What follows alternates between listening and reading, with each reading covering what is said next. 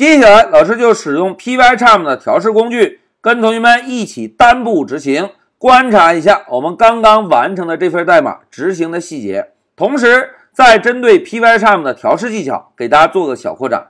好，目的明确之后，老师就在第二行打一个断点，然后点击调试。哎，同学们，断点来到了第二行，对吧？相信到现在为止。大家对调试时这个蓝色的条条以及变量区域都非常熟悉了，对吧？蓝色的条条表示我们当前正要执行的代码，而变量区域会显示我们当前能够使用的变量，对吧？那在这一小节中啊，老师呢就重点给大家介绍一下调试区域左侧的窗口。同学们看，在调试区域左侧同样也有一个蓝色的条条，哎，大家看。现在老师选中的文字是不是就是黑马零三全局变量？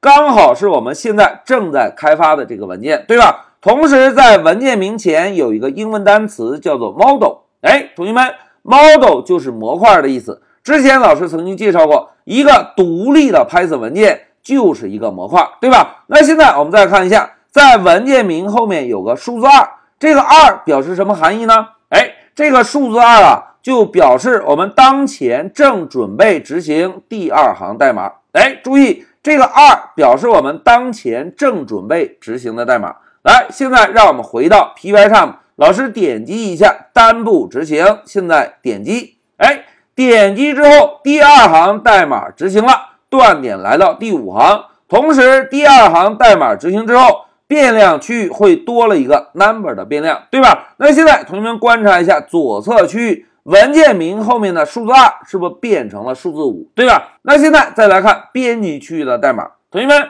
，Python 解释器发现 define 这个关键字之后，会认为下方的代码是定义函数，并不会立即执行，对吧？如果我们现在点击单步，是不是应该跳转到第十行，对吧？现在老师点击，哎，点击之后断点果然来到了第十行，而。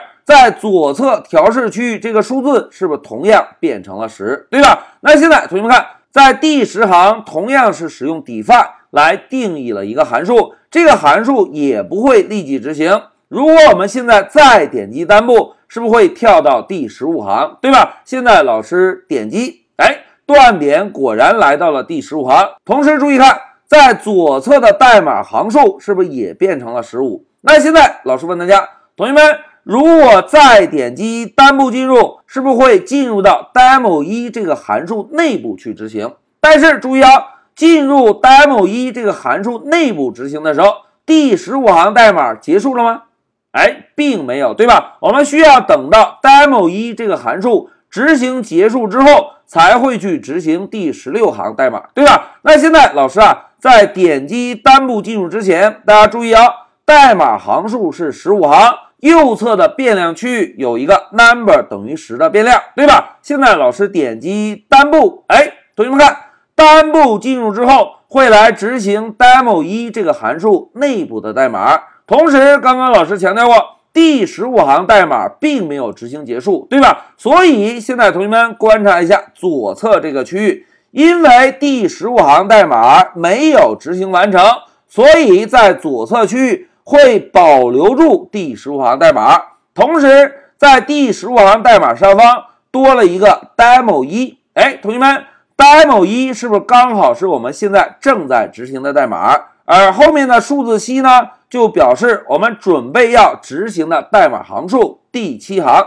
同学们再观察一下变量区域，哎，大家有没有发现？刚刚在进入函数前，我们可以在变量区域看到 number 这个全局变量，对吧？而一旦进入了 demo 一这个函数之后，变量区域还能看到 number 吗？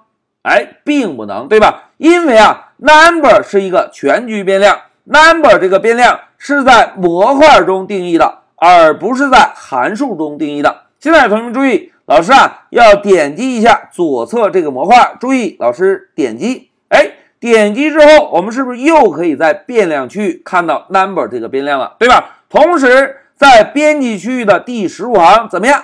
哎，有个浅灰色的条条，这个浅灰色的条条就表示正在调用 demo 一这个函数，demo 一还没有执行完成。那现在老师啊，再点击一下左侧这个 demo 一，注意看，点击，哎，点击之后是不是又会回到我们正要准备执行的这句代码，对吧？那现在老师啊就点击单步，哎，单步执行之后，demo 一所有代码执行完成，是不是会返回到第十五行代码？返回到这里，demo 一函数执行完成，大家看左侧区域还有 demo 一吗？哎，并没有，对吧？现在如果点击单步，是不是应该准备执行第十六行代码？同时，大家看变量区域，我们又可以看到在模块中定义的全局变量 number 了。现在老师啊，再来点击单步走，哎，断点来到了第十六行，对吧？同时，左侧区域的代码行数是不是同样发生了变化？现在如果老师再点击单步进入。是不是应该执行 demo 二内部的代码，而第十六行代码会立即结束吗？哎，并不会，对吧？现在老师再来点击单步，哎，同学们看，断点进入了 demo 二这个函数的第一行代码，也就是整个文件的第十二行代码。现在我们再来看一下左侧区域，大家看蓝色的条条是标注着 demo 二这个函数，同样下方有一个第十六行代码。因为第十六行代码还没有执行结束，对吧？现在老师再点击单步，哎，demo 二的函数执行完成，重新回到主程序。同时，左侧区域还有 demo 二这个显示吗？哎，并没有，对吧？现在老师再点击单步，哎，由于下方没有其他代码，整个程序结束，对吧？如果我们点击 console 呢？哎，会把 demo 一函数的执行结果。以及 demo 二函数的执行结果全部显示出来。好，讲到这里，老师啊就使用 Pycharm 的单步执行，跟同学们共同观察了一下我们在上一小节完成的代码执行的细节，对吧？同时，老师还重点给大家分享了一下调试工具的左侧区域。在调试工具的左侧区域，我们不仅仅可以看到当前在执行哪一行代码，还可以看到。当前是否在执行某一个函数？大家看调用函数的时候，走，哎，在左侧区域就可以告诉我们当前正在执行 demo 一这个函数，对吧？同时变量区域呢会显示这个函数内部的局部变量，而不会直接显示模块中的变量。如果想要查看模块中的变量，可以怎么做？哎，我们可以点击一下左侧区域的模块。点击之后，我们是不是就可以看到在模块中定义的全局变量？而模块中定义的全局变量是不是同样可以在函数内部使用？好，讲到这里，老师就暂停一下视频。